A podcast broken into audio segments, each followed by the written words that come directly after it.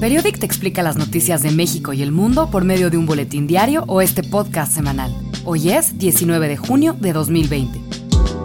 Las autoridades de salud del mundo lo han repetido una y otra vez. Para evitar contagios de COVID-19 es necesario mantener la sana distancia.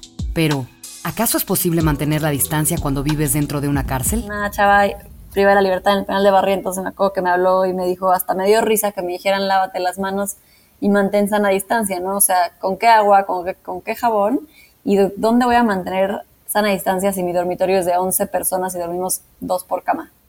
Ella es Daniela Ancira, cofundadora y directora general de La Cana, una empresa social que busca mejorar la calidad de vida de las mujeres privadas de la libertad y lograr su reinserción en la sociedad una vez que salen de la cárcel. A finales de abril de este año, el Senado de México aprobó de manera urgente la ley de amnistía para evitar contagios masivos de COVID-19 en los penales federales del país. La ley de amnistía permitiría liberar a mujeres acusadas del delito de aborto, indígenas que no hayan contado con intérpretes durante su proceso y acusados de robos simples sin violencia, o delitos de drogas si el acusado estaba en situaciones de pobreza.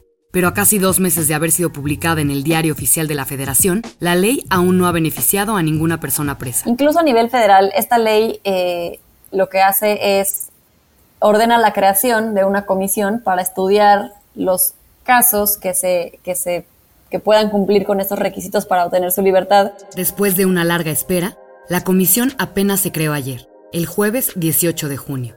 El acuerdo fue publicado en el Diario Oficial de la Federación y establece que la comisión estará formada por los titulares de las Secretarías de Gobernación, Seguridad y Protección Ciudadana, Bienestar, el Instituto Nacional de las Mujeres y el Instituto Nacional de los Pueblos Indígenas. En las próximas 72 horas, la comisión deberá definir el procedimiento para presentar una solicitud de amnistía. Entonces falta que esta comisión estudie los casos eh, y, y ya que los estudie, pues elija quiénes son y que después salgan. Algo importante que debemos de recordar es que aunque la ley de amnistía tuvo una aprobación urgente debido a la epidemia de COVID-19, la ley fue impulsada por Morena mucho antes de esta crisis sanitaria. De hecho, el presidente Andrés Manuel López Obrador presentó al Congreso la propuesta de ley en septiembre del año pasado. A la fecha, se han registrado 692 contagios de COVID-19 en los centros penitenciarios de México y al menos 75 personas han muerto, según las cifras de la organización Así Asistencia Legal por los Derechos Humanos. Al ser una ley federal, la ley de amnistía solo beneficiaría al 7% de los presos, según una investigación de Animal Político. Es por eso que actualmente 19 estados tienen proyectos iniciales para crear esta ley a nivel local, lo cual beneficiaría a más presos. Daniela Ancira, la directora de la Cana, nos dijo que si bien la ley de amnistía es un gran paso, también deja varios temas pendientes. Es una buena intención, creo que es un primer paso para voltear a ver el sistema penitenciario y las personas están ahí con una mirada de mayor empatía. Pero obviamente hay muchos temas, como por ejemplo el que tampoco habla de programas de reinserción social después, ¿no? Porque vas a sacar a gente a la calle y después, este, ¿quién los va a recibir? Este, van a volver a caer probablemente en los mismos delitos si no creamos programas de atención postpenitenciaria para todas estas personas que van a salir.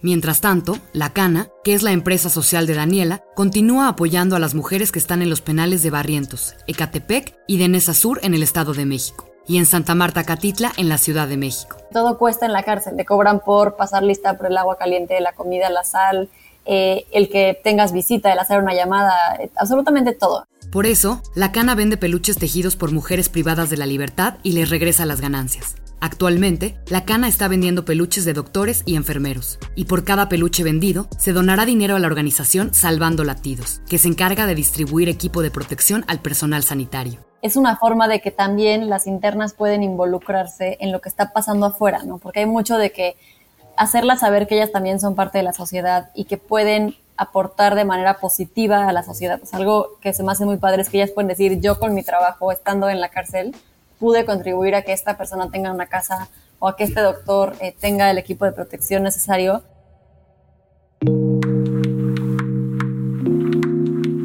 Estas son otras noticias de la semana. En nuestro episodio anterior hablamos de los recortes de la CONAN y la falta de recursos de la Comisión Nacional para el Conocimiento y Uso de la Biodiversidad.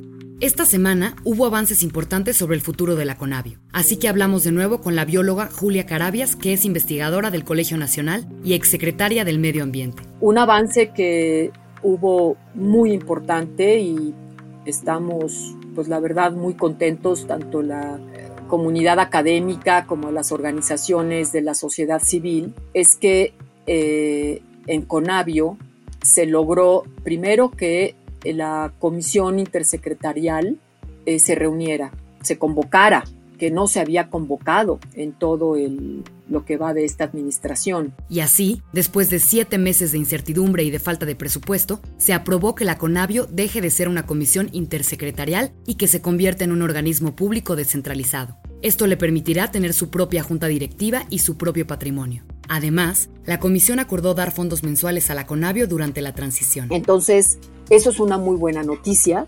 La comisión intersecretarial logra eh, rescatar y fortalecer y mantener a la CONAVIO porque la reconoce, la respeta y la considera muy importante. Mientras tanto, la CONANP ha tenido pláticas con Hacienda para conseguir presupuesto, pero los resultados de estas pláticas no se han informado de manera oficial. Hoy se cumplen 155 años desde que terminó la esclavitud por completo en Estados Unidos. A esta celebración no oficial se le conoce como Juneteenth, y después de semanas de protestas contra el racismo, compañías como Twitter darán esta fecha como día festivo. Para terminar, hoy tenemos a una invitada especial, Nuria Net.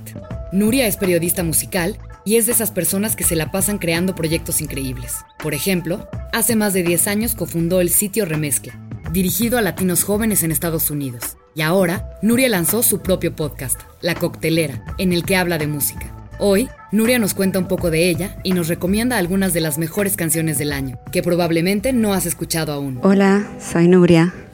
Soy periodista cultural y vivo en Barcelona. En uno de los mil scrolls infinitos por Instagram, me llamó la atención que Javiera Mena, la artista chilena, escribía sobre la melancolía primaveral que está sintiendo. Y es que ya estamos en junio, a mitad de 2020.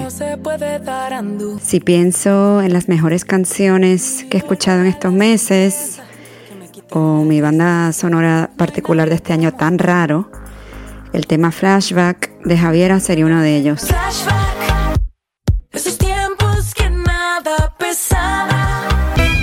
Vivo en el Internet, realmente. Me atraen sonidos latinos de todas partes del mundo. La música que me hace sentir que viajo. Angélica García, que es norteamericana de herencia mexicana, se desahoga con su purificadora agua de rosa. Y aunque su gira se canceló, pudo pasar por el Tiny Desk antes del confinamiento. Búscalo en YouTube.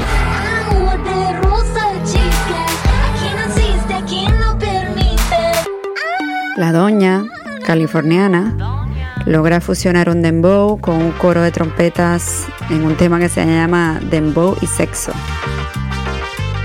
Con Doménica, cantante de Underground Sound System desde Brooklyn, sigo haciendo clases de zumba por Zoom.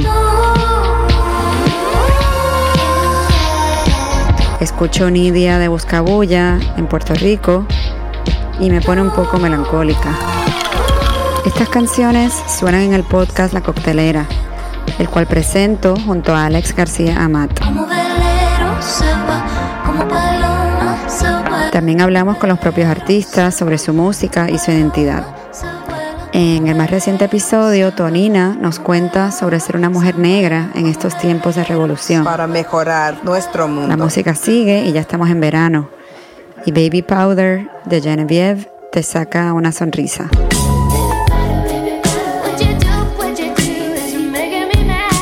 Suscríbete a la coctelera en plataformas de podcast y shake it easy.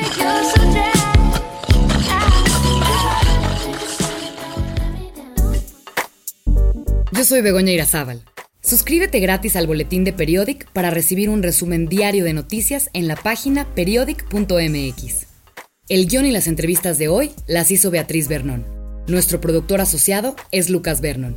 Daniel Díaz hizo la postproducción de audio. Hasta el próximo viernes.